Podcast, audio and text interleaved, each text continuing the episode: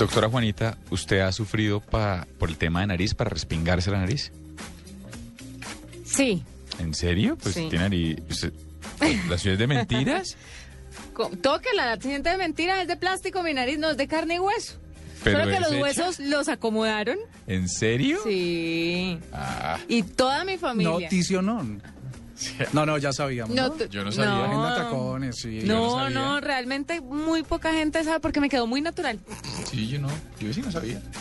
Bueno, pues ahí está. Bueno, pues mire, mire que de pronto si esto... Pero le tengo un doctor para ¿La recomendarle que yo veo que usted como que le hace un problema con mi nariz así un redonda. doctor y un babero para que aprenda a comer y no se Ah, chorree. es, es otra cosa. Pues no tiene que ver con nariz, eso tiene que ver con torpeza, que es otra cosa. De, yo sé que los hombres y las mujeres, pero sobre todo las mujeres con todo el respeto, se someten a cualquier cantidad de barbaridades con tal de lucir, entre comillas, mejor.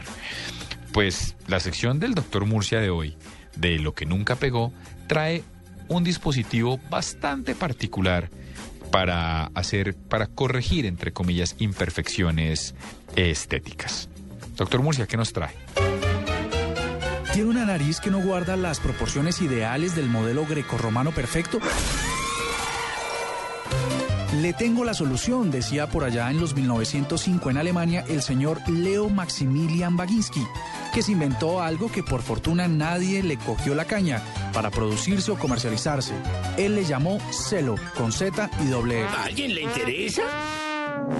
Imagínese usted, era una caja metálica con forma de nariz que usted debía ponerse en la cabeza y apretar con bandas de caucho hasta ajustar. El mecanismo, apoyado con seis tornillos frontales, superiores, inferiores, iba estirando o encogiendo su nariz para lograr formas tan diversas como aguileña como la del senador Lozano, chata como la de Peggy la de los Mopeds, alargada como la de Cirano de Bergerac o dura como la de Pinocho. El tema era saber apretar.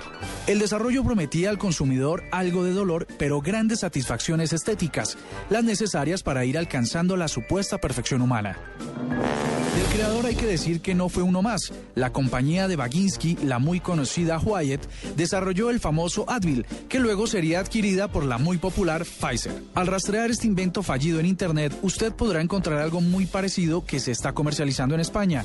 Se trata del Celo Punct, un dispositivo más pequeño, aunque no menos discreto, con tornillos que se ven un poco más sanitarios y prometen esa misma idea de Baginski. Pero la pregunta sería, ¿usted lo usaría? No, un momento, un momento. El celo, el artefacto que nunca pegó aquí en la nube.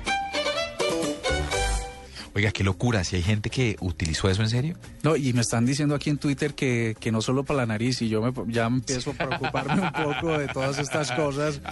Dígale a Paniagua María. que no escriba cuando estamos al aire, que lo que él haga con sus cosas es su problema, que no nos cuente. Sí, sí, sí, pero bueno, ya la gente sí es innovadora, Dios mío. Paniagua es que pasó por acá y él cree que eso es innovar, pero bueno, es otra cosa.